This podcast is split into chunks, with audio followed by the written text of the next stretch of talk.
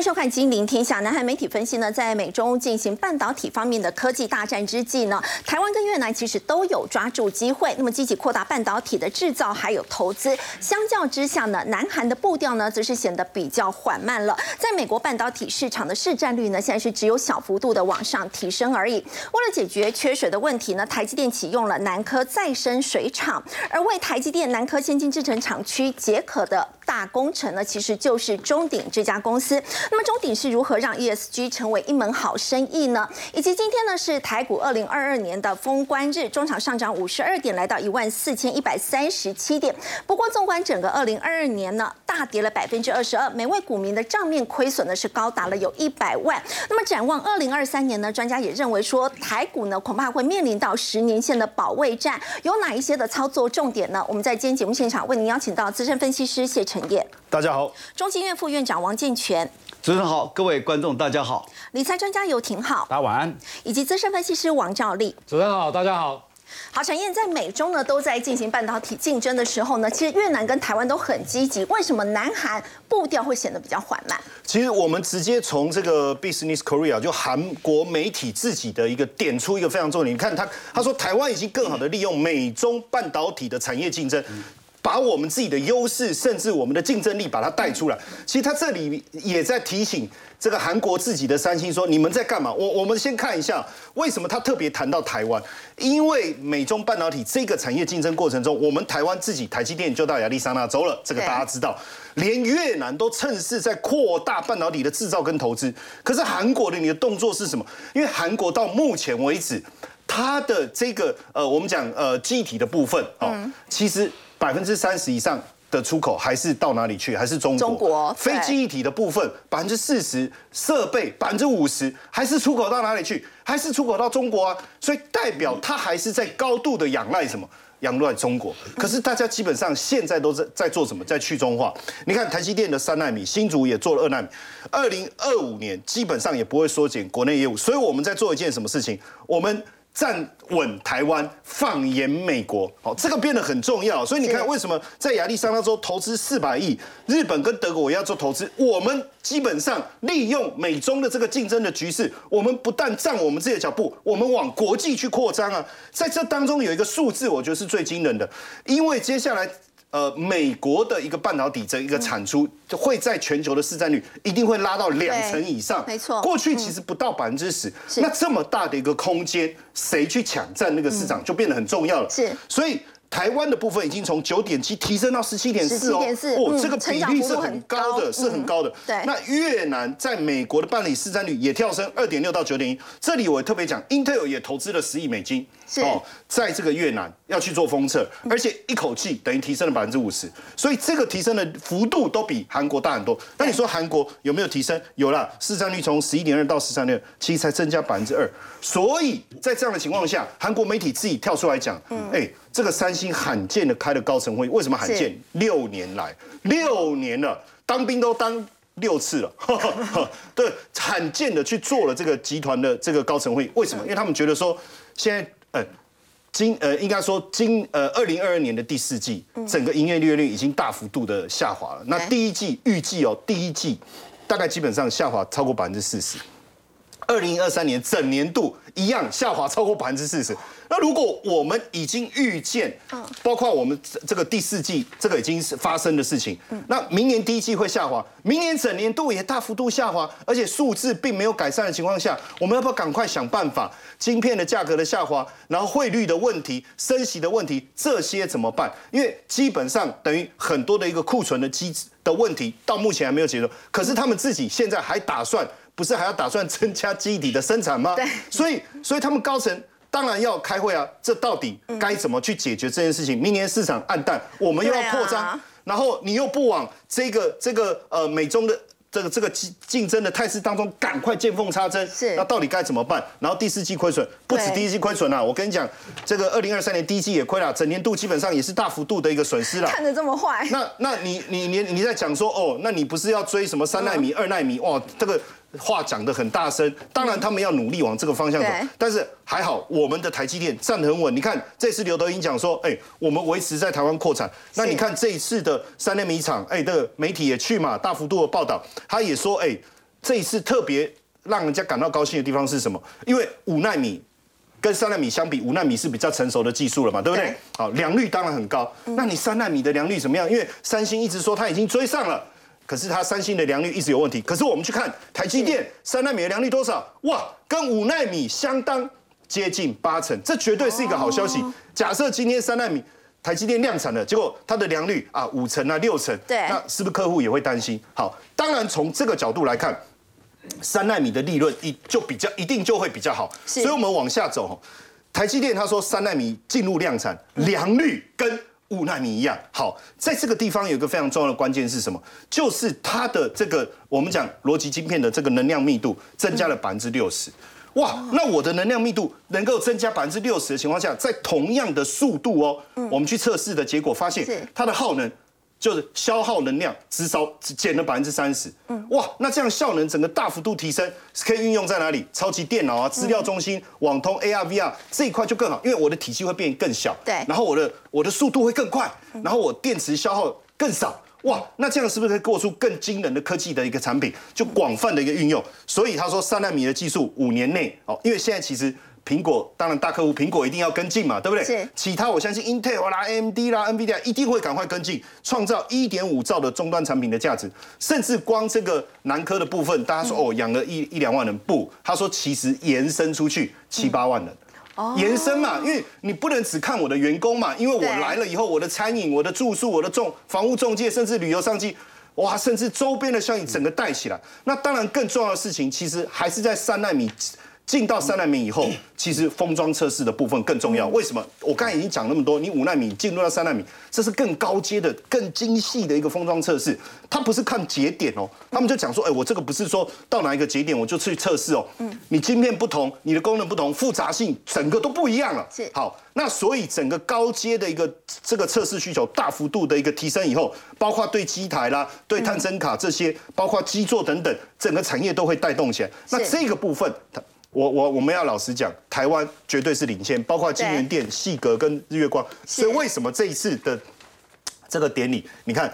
包括哎，他们封测其实说真的也闷很久了 哦，这个人闷很久了，大家都说哎，本一比很低啊，很低啊，低还有更低哎，可是最近整个开始动起来，我觉得市场也看到了先进制程的一个复杂度，测试不再是过去这么简单的一个测试过程，它其实会带动这些专业的测试场，所以我觉得。从台积电带头，那我们在这个当中所发展的一个空间，其实还是会越来越大。好，陈彦当我们看到台湾的半导体马上迎接三纳米的一个封测的商机了。不过我们说到半导体，台湾的科技业，尤其是在半导体方面的发展，包括水，还有包括电，到底有没有足够的充足呢？其实是非常重要的一个关键哦。台积电为了提升这个用水的掌握度，所以他们今年完成了南科再生水厂的一个新建，而照例帮台积电在先进制程哦来解渴的这家公司就叫做中鼎。对，没错。其实台湾哦最缺的就是水跟电的部分对啊。哈，那你看一下，尤其南部缺什么？南部最缺水，因为你大家都知道，夏天的时候南部会有台风，基本上来讲不太会缺水。可是冬天来的时候，说真的，南部真的，尤其屏东、台南这样，真的不太会下雪下雨然后所以。不是只有担心明年会缺水，现在极端气候的状况之下对，随时都有可能会缺水，所以再生能源、再生水的部分来讲的话，相对就非常的一个重要。好，那你来看一下台积电启用了南科的再生水，它是第一个首创工业用水的部分导入半导体的一个先进制程。对那你知道它多厉害？这个除了这个是全世界第一之外哦，其实他们台积电还有一个水的部分，就是说他认为一滴水。一滴水你要使用几次，你知道吗？三点五次啊，那够不够厉害？真的够厉害，很厉害要使用三点五次。好来，那台积电的部分还有另外一个，这个地方哦，在现在它还要持续扩大了。明年它预估大概可以占它南科厂区的部分大概二十趴的一个再生水的部分。嗯，那新建的竹科厂的部分哦，它百分之百它要用再生的循环的一个水。那他认为到二零三零年，全台湾的台积电的厂区大概有六十趴。都要使用再生水的资源，哦，六成以上对，六成以上都要有。所以你看哦，台积电对台湾哦，其实不只是晶圆代工很强，我觉得它的环保意识等等这些也真的非常强。难道是台湾的护国神山哈？那你看一下，因为公司人没了，你知道吗？所以你看一下，其实这个湖打造出来，大家就会认为它是台积电的嘉明湖，就跟台湾的嘉明，就感觉就是很漂亮，你知道吗？其实说真的，我也看不出来哪边真的有非常漂亮，可是它就是类似，因为新美了，你知道吗？好来。那另外的，他还打造了台积电的大阪城，因为他用雕石去打造，对，打造这样的一个步道。好，那说真的，话又说回来，其实这个最大的幕后工程，当然就是中鼎了。是，因为中鼎来讲的话，其实我跟大家报告哈，他大概花这样的一个时间哦，就建造这个再生资源不到一百天的一个时间，不一千天的一个时间了哦。所以其实中鼎真的是非常的一个厉害。可是大家不要，大家有可能对中鼎不太了解，对，它是从一家很小很小的。一家公司变成一间很大很大规模的公司。其实照例很多人不知道，中鼎这家公司它过去其实是财团法人。对，没错。其实哦，你看一下哦，它是从中继社，就是所谓的财团法人，变成中鼎，你知道吗？财团法人它一开始哦，其实像中继社来讲的话，它是有比如说像中堂啊、台泥等等，所以你可以看到。台泥目前还是中鼎的大股东之一，然后台糖啊、中油这一些组织成所谓的中汽社，然后之后呢，中汽社再跟台湾开发啦、哈开中华开发等等，而组成的中鼎这一家公司，所以它组成的哦由中汽社组成的中鼎这一家的一个投资的一个公司，你知不知道这一家在今年十一月它的营收规模有多大吗？它营收规模高达八百五十亿啊，去年才五百五十亿，今年一到十一月，哎，其实就打趴了很多的公司，哎，哎，一到十一月八百五十亿，哎，这不是开玩笑的。当然，它不是只有在台湾，它在国外的营收也非常的一个多，一半都是来自海外的营收。对，没错。好，来，那我先跟大家介介绍一下什么叫走统包的模式哦。其实它真的也是很厉害。第一个来讲，因为你一开始你从中继社等等，中鼎一开始也很小，那我不可能去统包啊，因为统包你从设计从标案设计到建构完成，这个太难了，这个资本呢也要非常的一个大，何何况你也没有人才。对，所以他开始的时候小的时候，他就做人家的协力厂商，对不对？做大包小包的协力厂商，然后协力厂商做好了，哎，我做个小包包比较小的工程哦，桶包，然后做好了，哎，我就来做大包，所以搞到后面的话，他就变成现在来讲台湾最大包，好，这个非常非常的强哦。嗯，那另外一个就是他没有技术的时候，他跟国外，国外比如说国外的厂商要来台湾哦做桶包，他一样做他的协力厂商，那就可以学取一些的技术。国外的技术。对，然后之后，假如再跟国外的这些比较先进的这一些厂商来进行所谓的技术的一个合作，那整个技术规模它就会提升。好，那另外一半其实它来自于海外的部分哦。那我跟大家报告，中鼎真的也很厉害，它。厉害的一个武器就是叫小中鼎，小中鼎，小中鼎是什么？小中鼎的意思就是说，其实我跟大家报告，他认为啦，像中鼎的老板真的非常厉害。他认为一家公一一个国家，他的国民所得只要超过大概两两三千块，大概三千块美元，他就这个觉得这个国家未来会出现比较快速的发展。嗯，哦，所以他就会成立小中鼎。小中鼎就是说，第一个，我我跟当地的一些代理商哦来进行所谓的合作。好，那。这样相对上来讲比较容易知道内部他们国家的一些法规啦、一些采购等等，然后慢慢的就可以形成所谓的一个小中鼎的一个部分啊。对，所以这个是他自创的啦。他担任第一国泰泰国之后，他就创立了小中鼎。那当然现在在很多国家也都有小中鼎这样的一个文化。那另外的，其实他们。这个国这个公司也非常厉害，他们以脱译哦作为升迁的依据，因为员工英文都要很好嘛。太多人了，因为他们是跨国的企业，总共全球的员工七千个人呐，你知道吗？所以他们基本上来讲的话，他们用。双语沟通了哈，当然你可以用国语，可是基本上你一定要脱译，一定会阅读。所以你在公司考绩好不好？先先先把英文不是你只要没有脱译的成绩，你根本入不了。对，你入不了他们公司，你知道吗？你要有脱译之后，你才有办法入他们公司。所以他们的管理说实在，因为他们人才真的太多，种族太多了，七千个人，全球好。那所以你看到哈，这个是刚刚所提到的。那另外的部分来讲，其实它过去是以石化为主体啊。那其实最近这两年哈，它开始哦打入了所谓的科技业的部分。那当然大家最耳熟能详的就去年台积电的美国厂的一个部分。嗯。那其实讲到这个，它为什么可以拿到美国厂的一个部分哦？我想最主要的一个两个理由，第一个，台积电当然是台湾的厂商，中鼎也是台湾的厂商，这个理由并不是非常的重要。第二个理由才是很重要的，因为中鼎在美国有统包的经验，有大统包的经验，因为之前对，因为他之前之前跟埃克森美孚石油等等，哦去做所谓的一个统包的一个工程。那统包的工程当中哈，其实。在台积电也觉得它的统包工工程其实相当的一个成功，嗯，所以台积电的美国厂来讲的话，当然，哦人人不亲土亲，我就给中鼎工程，因为它的技术能力也真的蛮强。那之后，比如说像台泥的锂电厂啦等等这一些，那你来看一下哦，至今大概前七个月，它的一个订单之中有四十四趴来自高科技的一个工程，另外今年一到十一月份。其实它的一个在手订在建的工程跟新的所谓签的单订单的一个部分，其实都是创下历史新高。好，不过我们说到终点哦，也来看一下它今年业绩表现这么好嘛，那到底有没有反映在股价上呢？对，其实我们看一下中鼎的部分哦，其实再生资源哦，那 ESG 其实是未来全世界对它的一个重要的一个趋势。好来。前三季的 EPS 二点四九，每股净值二十二点三呐。好，那其实我跟大家报告，刚刚所提到一到十一月的在建工程，嗯，跟所谓的一个新接的订单，其实都创下历史新高。还有很重要的一点哦，我特别去看一下，从挂牌以来。它的 EPS 从来没有赔过钱呢，连什么零八年金融海啸、两千年的网络化，它从来没赔过。一直都公司都在赚钱，每一年都赚钱。对对，成立以来到现在，所以我就说，假如你是纯股族了哈，真的是长期的，假如它每年 EPS，可它也蛮固定的哈，大概就两块上下，少一点有可能不到一块，接近一块，多一点有可能两块多三块。那你是想，假如每年一一点五块，其实说真的，它配股也不错。那你就放个十年二十年，其实我觉得这种股票反而是，那也可以拿来存股。这个可以的，我觉得它的它刚刚提到你刚刚看我讲到它这么的厉害的状况之下，可是这种存股哈，你就是要等拉回啦，是越低买越好。比如说它现在四十二块，比如说它可以跌到三十块，比如三十八块。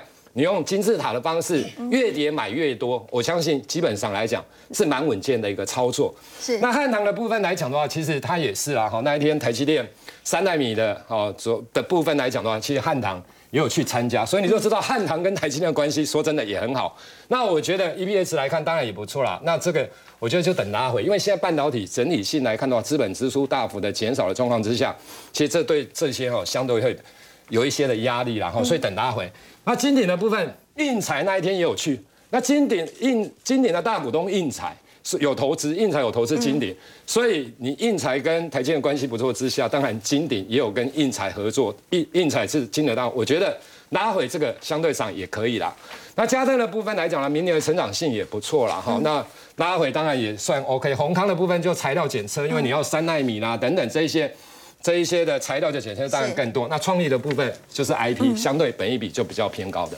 好，刚刚赵丽带我们看到呢，是中鼎这一家公司，它。帮台积电南科先进制程厂区呢，来解渴，让台积电不用担心这个缺水的一个问题。那我们说到在半导体呢，在这一次的美中科技大案当中，那么其实呢，刚有提到的就是台湾跟越南呢，其实都有相对得利，也是台湾比较相对有优势这样的一个例子。就是香港现在他们的角色已经被淡化，所以包括像是很多科技大厂呢，就会开始找其他的地点建立物流中心，包括像是超维啊、NVIDIA 这个绘图晶片双雄哦，这个挺好，他们都有志一同，现在。都来到台湾。呃，过去美国在 IC 设计啊，因为它必须要考量通路运送到最后组装的部分。我们这边讲的通路哦，像今天讲的 Win 耶的通路哦，讲的并不是说实体我们在销售店当中所看到的手机通路，而讲的是这个 IC 通路。哦，它最后这个 IC 还是要运送到中国来进行组装，来进行运送。那过去之所以我们看到很多，不管是辉达还是超维，它的物流中心设在香港，有一个重要原因。第一个哦，是属于关税的部分。那第二点哦？当香港确定拿到这个代理权之后啊，它可以马上往东南沿岸，包括深圳等等哦，来进行运送。那很快进行组装之后，就往欧美来进行运送。这是过去的 IDM 模式。但是我们都很清楚哦，最近几年，第一，香港人口是不断外流；第二，香港土地本来成本就比较高。那第三点，就是在今年发生特别显著的，就是全球不管是在 IC 部分，还是在实体零售部门部分哦，其实都有非常显著从中国区域往东南亚运转的移转的这种迹象在，不管是印度还是我们看到越南都是。那如果接下来最重要的组装地并不是在中国沿岸的话，那为什么一定要把这个据点设在香港呢？在香港，土地又这么贵。对。那有一个不错的，那就是台湾。为什么？因为台湾呢，它不只是我们看到在 IC 通路已经做得非常成熟，包括从中游、上游、下游，基本上都是一条龙。上游有很多 IC 设计公司，包括翔硕，像是联发科。那中游的制造端有台积电。那下游我们看到封测有日月光，那最后组装通路之后啊，再往东南亚进行最后组装，其实就可以了。所以我们才会看到哦，从过去几年就打通了由设计制造和封测，最后集成的台湾 IDM 模式。过去我们讲 IDM 呢，叫做垂直整合啦，就是说在一九八零年代以前，就半导体商它还是集中在美国半导体的时候啊，是由 Intel 一手包办，从一开始的设计到制造，到最后封测，到最后产出，都是在一个公司里面完成。但是随着一九八零年代哦，开始有部分半导体开始移居到日本之后啊，就开始有这种啊水平。组合的这种方式开始出现。那么过去几年，台湾一直处于的这种角色啊，是属于制造端以及部分的设计端是比较明显的。那至于封测或者说一直到下游的通路啊，通常最后都是要移交中国大陆厂商来进行最后组装，毕竟是他组装嘛。所以这个是台湾在过去的脱节。但是随着现在绘图晶片的大厂辉达、超伟现在都来台湾设厂，那应该就有比较显著啊，台湾 IDM 模式一条龙。那么尤其我们这边特别观察的是。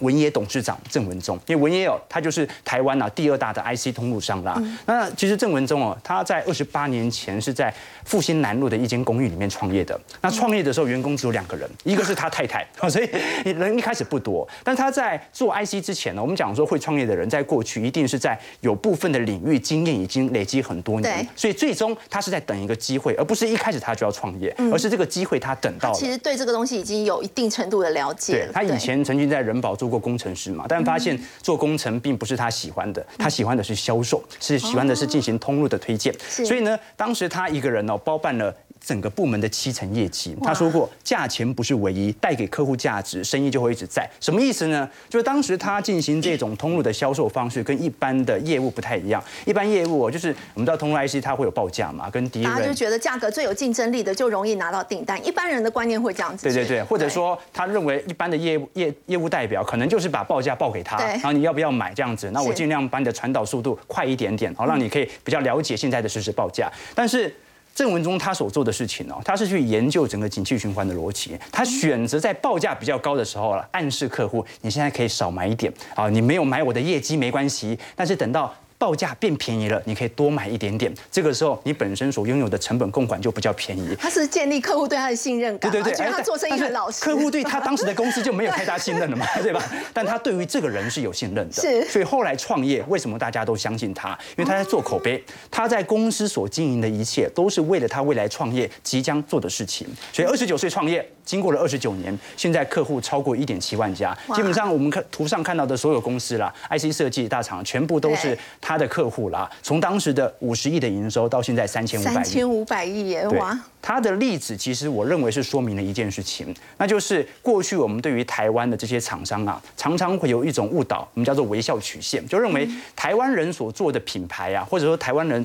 经营的公司大部分都是属于这种中游端比较低成本啊，没有人注意的。就如果这个市场上没有去讨论这些股票，你根本就不知道这些公司的存在。为什么？因为大家要么都记得最顶尖的那个设计公司 IC 设计，要么呢就记得最后面的那个品牌商，像是苹果。那中间到底谁制造、谁做通路，其实没有人在乎。但是台湾其实在过去几年呐，我们过去讲说微笑曲线。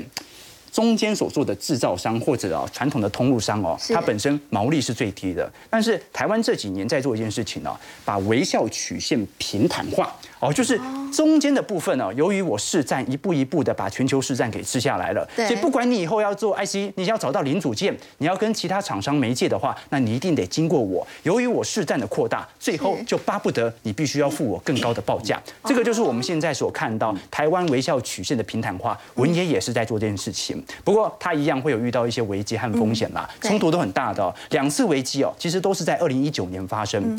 第一次哦是德州仪器，德州仪器是当时文爷最大的客户啦，大概有二十趴营收左右的占比哦。当时决定要收回代理权，那问题来了，你收回这个二十趴的这个营收的一个蒸发，那你有两种方式嘛，一种是立即进行成本的准结。那各位要知道，一九年大家还可以回想当时的经济环境哦，一九年是一八年美中贸易战加上景气库存下行周期之后啊，一九年是经济显著的下行周期加上保尔的宽松。为什么一九年当时要宽松一码一两码，原因就是因为一九年经济不好，所以经济不好，所以德资欧仪器决定收回代理权。那么不好的情况底下，它这个二十八的营收蒸发，他员工怎么办？哦，因为他大概有五百人左右的这个员工，他是在专门在处理德州仪器哦。但是文言完全没有裁掉这批人，他反而加紧去寻找相关的客户。然后最后呢，再隔一个季度，营收又创了历史新高。这跟台积电很像哦。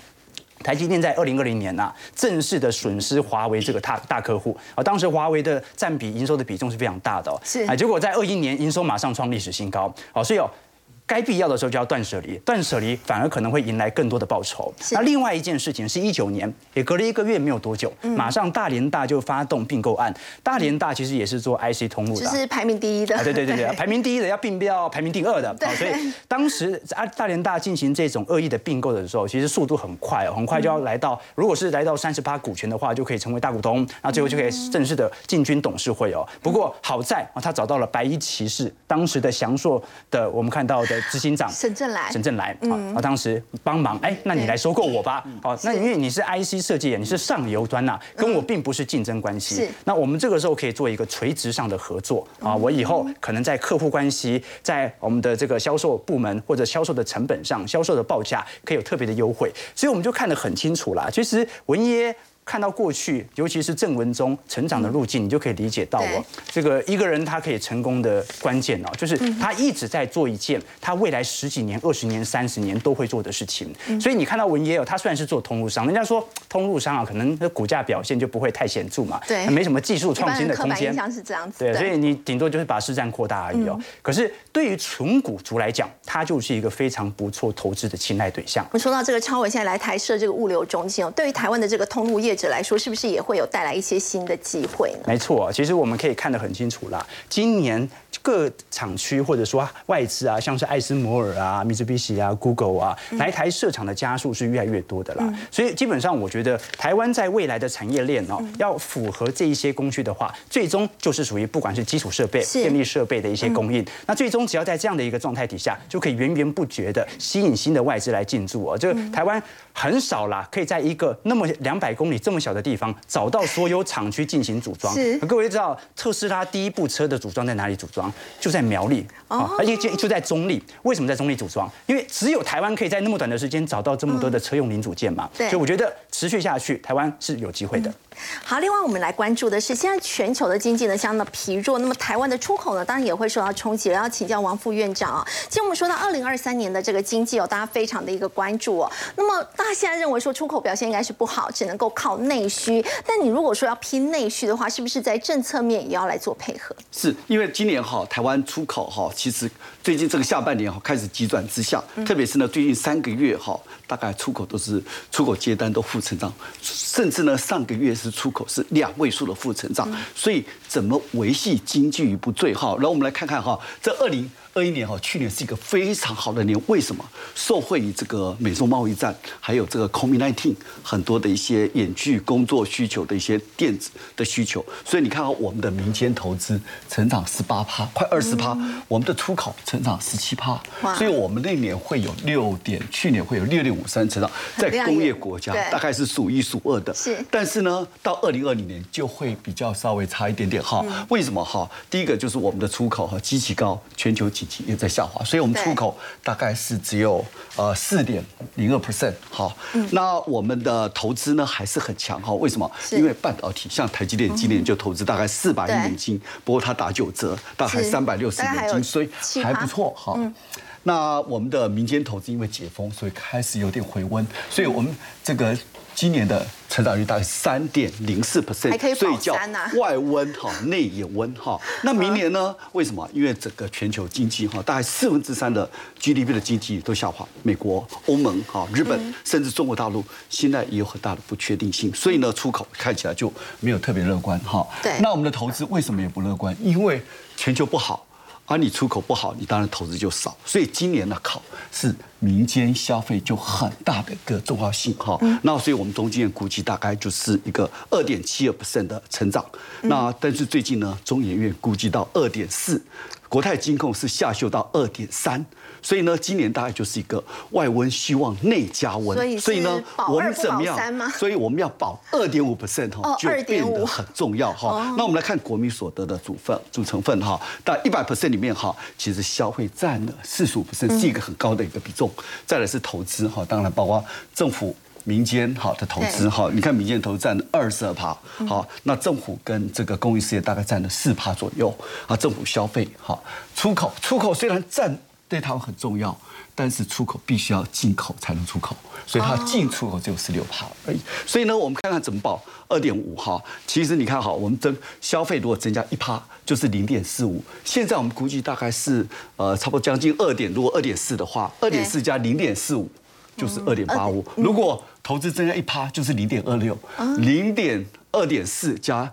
二零点二六就是四点啊不二点六六就会保五好，所以告诉你我们这个内需就变得非常的重要。嗯，好。不过我们看到，其实，在外需的部分呢，你会怎么看？啊，外需哈，就今年就是大概，因为如果增加一个百分点，现在大概增加两个百分点，所以 GDP 贡献大概零点三二，所以它看起来就是很低。你看零点三二到二点五，其实差很大，所以靠的是内需。那内需呢，民间消费其实四度趴，如果成长四点多，今年大概从二 percent 起跳。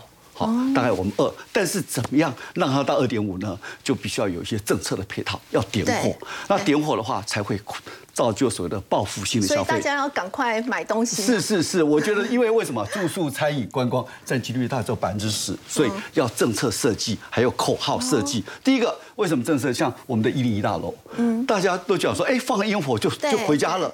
但是呢，如果说我可以。做成一个三天三夜的活动，比如说呢，今天阿妹，明天卢广仲，后天呢可能是萧敬腾。S.H.E，所以我帮帮他做一个，那周边呢，一零一旁边购物中心，还有饭店，还有很多的一些东西配合配合这个折扣，那就会造成一个一个从点到线到面，那我们可以三天三夜哈，甚至可以唱阿妹的三天三夜的不夜城，会造成很多国内的消费，年轻人的活动，甚至呢国际观光进来哈。那第二个是口号是加一消费，就是说现在台湾其实是个 M 型社会，有钱人还是占了三成左右，所以有钱人呢。可以鼓励有钱人出来消费，比如说你不刷卡，你有钱，你可以，比如说我本来要买一个包，现在呢多买一个包，好，本来要内用，我多一个外带，好，我那时候不过讲那个开了一个玩笑，就说 Gucci 哈，就是鼓起勇气要买，就记者呢就把说，哎，中间副院长王建说，哎。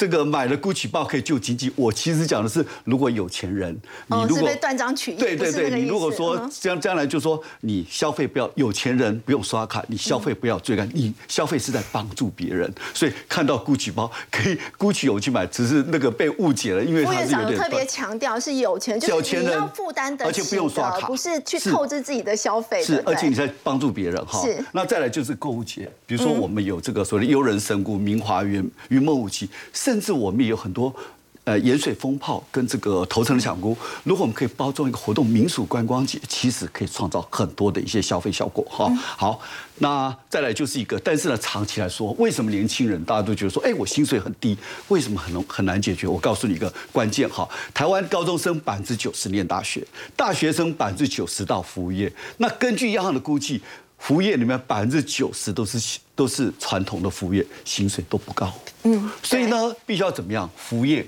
松绑产业化。那为什么服务业松绑？台湾有没有有没有机会呢？其实我们的服务业，我们钱很多，我们有十兆的超额储蓄，就是没有投资的有十兆。我们还有三十一兆的保险金。台湾是全世界第二大喜欢买保险的国家。嗯，那我们这些钱呢，最后都跑到香港、新加坡十七兆。对，如果我们可以服务业松绑，把这些钱导入长期账户。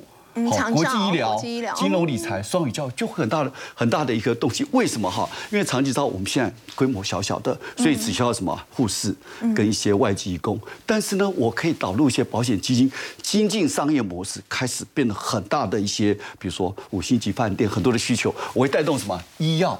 养生、医财、理财、陪伴跟照顾商机，所以这时候不但是扩大内需，而且呢，让年轻人有高薪的就业机会。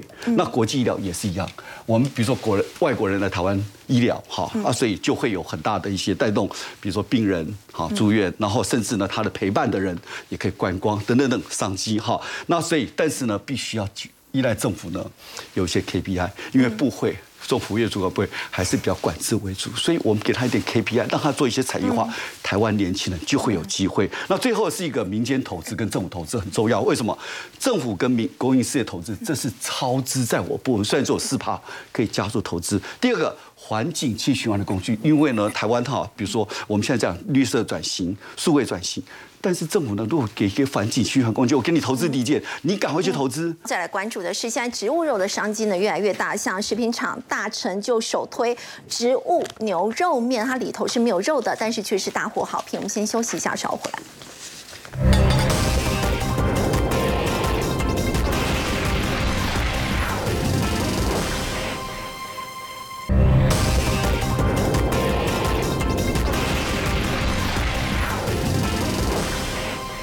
好，现在植物肉的商机呢越来越大。根据统计，二零二五到二零四零呢，全球的肉品市场，传统肉品是下跌了三趴，但是植物肉呢却是每年用十五趴的速度呢在往上成长。像是陈业食品大厂大成，他就推了这个植物牛肉面哦，但是里头其实没有牛肉哎，但是大获好评。对牛肉面，老板我的牛肉呢？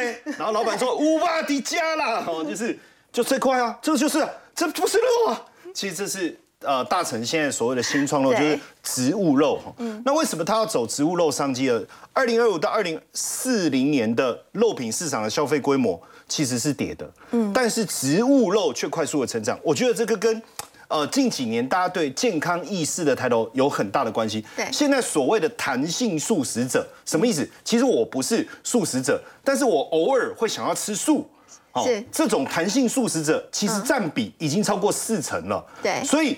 大成的新创肉的思维，它并不是要去专攻吃素的人这块市场，它反而是想要让荤食者多一点选择。哎，有时候吃个牛肉面没有肉，但是你还是希望有那个口感在的话，哎，也不错啊。到底吃起来怎么样？对不对？而且很多做股票的人，他又不吃牛肉 怎么办？又想吃牛肉面，每次只能吃牛肉汤面，感觉好像对不对？少了一点点口感。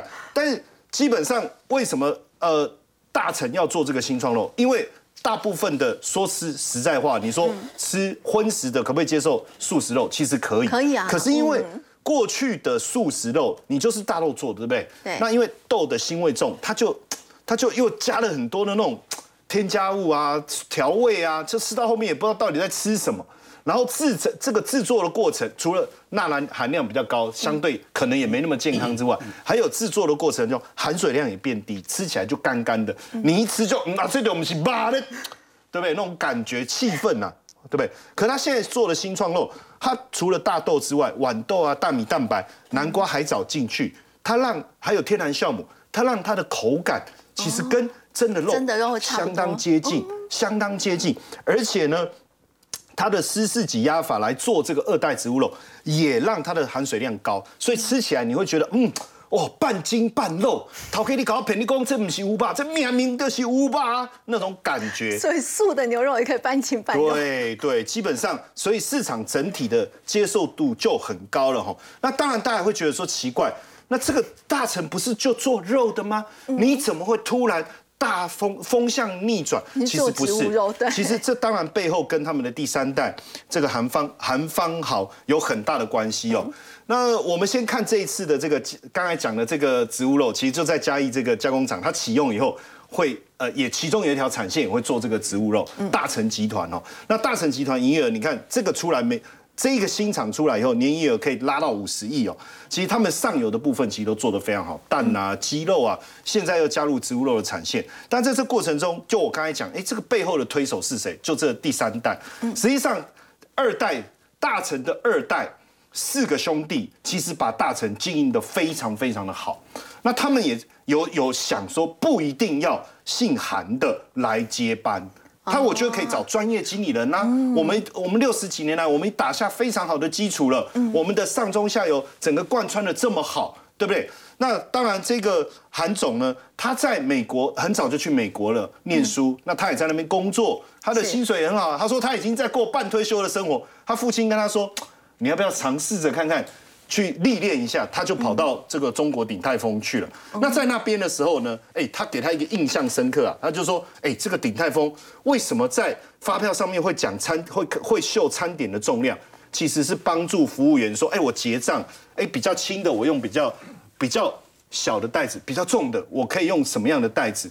要不然你轻的我用纸袋，对不对？重的我用不织布，要不然纸袋哪哪掉下去，这个怎么办？哎，他发现说，他把科技融入了。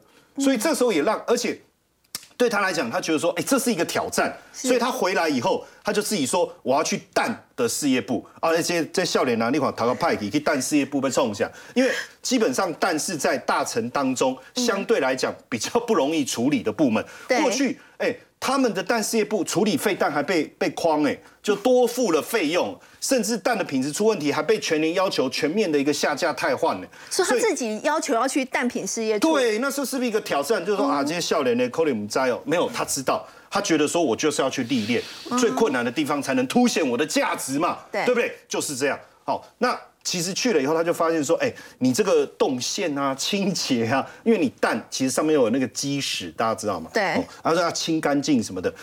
哦，你你搞啊起龟，你洗巴拉巴，就就是人家养鸡养了很多年嘛，对不对？会觉得说你还要教鸡农，会觉得说你还要教。教我怎么可能？可是确实透过这样子，然后也去改善整个硬体，包括除蛋间里面有空调，蛋是不是很容易坏？哎，我们还装冷气怎么样？由大臣来出钱嘛，让蛋吹冷气。对，而且所以你看哦，现在不管是麦当劳也好，我们知名的，甚至我们刚才讲的鼎泰丰，一年六万颗蛋，哎，就出自他的手。甚至他们现在这个把臭龟能臭鸡 蛋变成高价蛋，这个提品质提升，还可以生吃。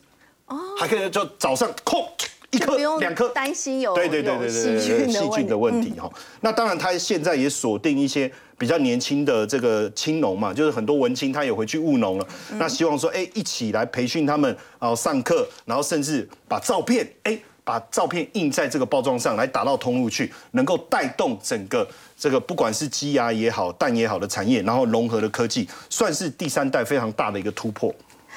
好，我们稍后回来要来再来关注的是呢，按照先前这个联总会升息的步调，终端利率可能在明年来到五趴以上，但是非挖群的预估呢却是不同的。先休息一下，稍后回来。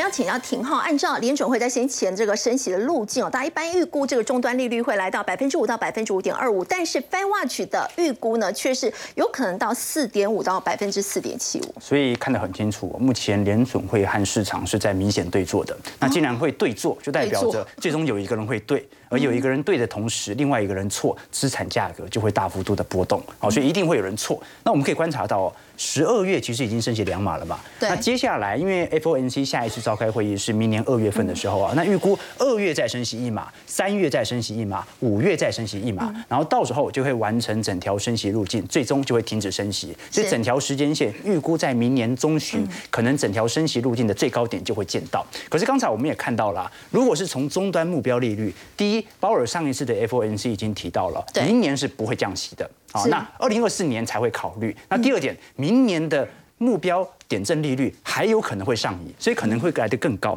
所以照理来讲哦，不太可能如 Fed Watch 所预估的来到四点五到四点七五。可是我们又可以从另外一项指标来观察，比如说像是十年期公债值利率哦，最近也是在三点七、三点八趴，基准利率都已经四趴了，它还在三点七、三点八。这说明一件事情呢，就市场上其实不太相信联总会有能力升到这么高的区间，或者就算你有能力在明年年中升到五趴，你很快也会降息降回来的。所以这是一个最。最大的预估，那不管如何，这种市场跟联总会的脱钩，它暗示的一件事情，那就是目前投资人对于明年的景气，老实说是比较悲观的。原因很简单嘛，呃，正常人来讲哦，我们常常会把升息解读为利空，把降息解读为利多。但是真实而言，其实它会升息，就代表着经济承受得住，不至于到萧条，所以它才敢一直升嘛。所以照来讲，如果整条升息循环呢，股市回到长牛的几率是高的。那降息，很多人觉得是利多，但真实而言。是，当它降息，通常隐含着系统性风险出现了，或者经济即将要进入长期萧条，完全要进入通缩，没有通膨了。所以基本上都可以了解到，投资人对于明年的市场景象，它是比较疲惫的。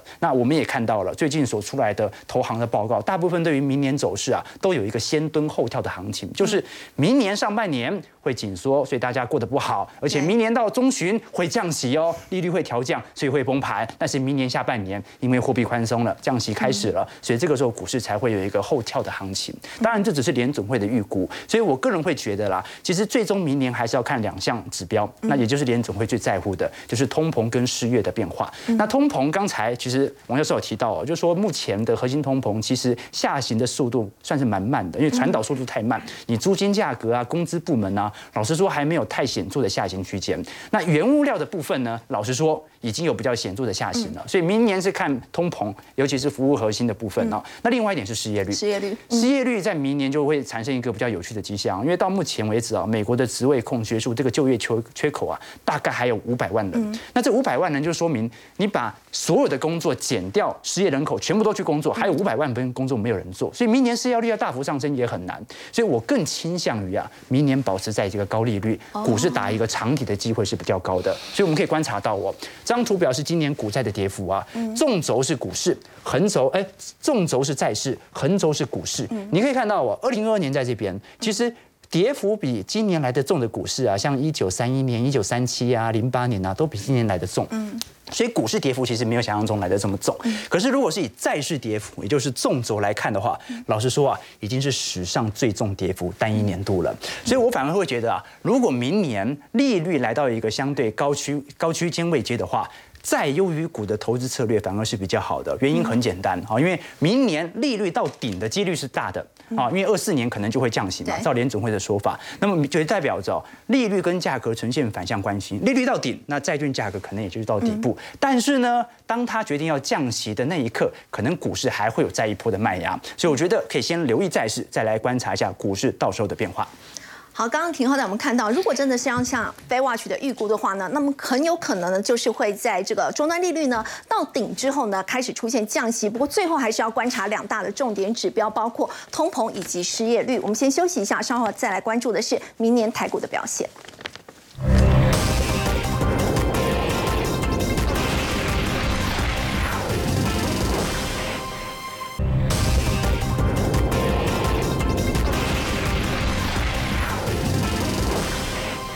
啊，照例今天是台股二零二二的封关日，不过今年真的不太开心哦，平均每位股民账面亏损了一百万呢。那明年有没有机会？对，没错，其实今年哈的波动幅度哦，其实不要说波动幅度啦，是下跌的幅度真的很大。从今年一月份的一万八千多点哦，下跌到今年的最低点一万两千多点，大家知道吗？这当中来讲跌了快六千点啊。嗯，其实这个哈跟去年因为。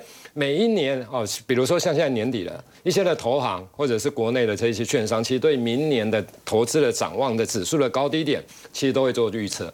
那你试想，在去年底跟今年初的时候，在做今年的预测的时候，你知道吗？大部分的券商看到的都是两万点啊，没有看到两万，也有看到一万九啊。因为一万八千多点过了之后再做预测，他们都觉得会再突破啊，甚至于有一些投顾看到两万一，结果当然啦。在一月初就见到高点之后，从一月份跌到今年的十月，总共跌了六千点。嗯，那我的意思说，为什么？因为今年的不确定因素、灰犀牛真的比较多，或者是黑黑天鹅。你可以看到，不管俄乌战争啊，不管地缘政治，不管通膨，其实说真的，在去年底、去年下半年的时候，大家没有觉得通膨是严重的。嗯，鲍尔都觉得通膨只是一时的，因为供应链的问题啊。结果搞到现在通膨搞成这么严重，然后后来改口。对，现在改口了。那所以我的意思说，今年确实啦，因为真的灰天鹅太多，所以预测不准，大家也不要所以明年有哪两个版本呢？对，明年基本上来讲哦，会比较简单一点点的，因为因为为什么？因为我想末段这一末跌段这一部分大概是反映景气的部分，那它有分为一般版哦，我认为。大概一般版有可能就这一波的低点一二六二一二六九，那比较悲观的有可能是一万一千三百一一三六点，因为十年线的一个位置，那它的时间点大概落在四月份，我觉得大概在四月份，是上半年，对上半年来讲应该会落到这一波的波段的低点，然后之后到年底它应该有机会乐观的往一万六千五，那相对上来讲，另外一个就到一万八。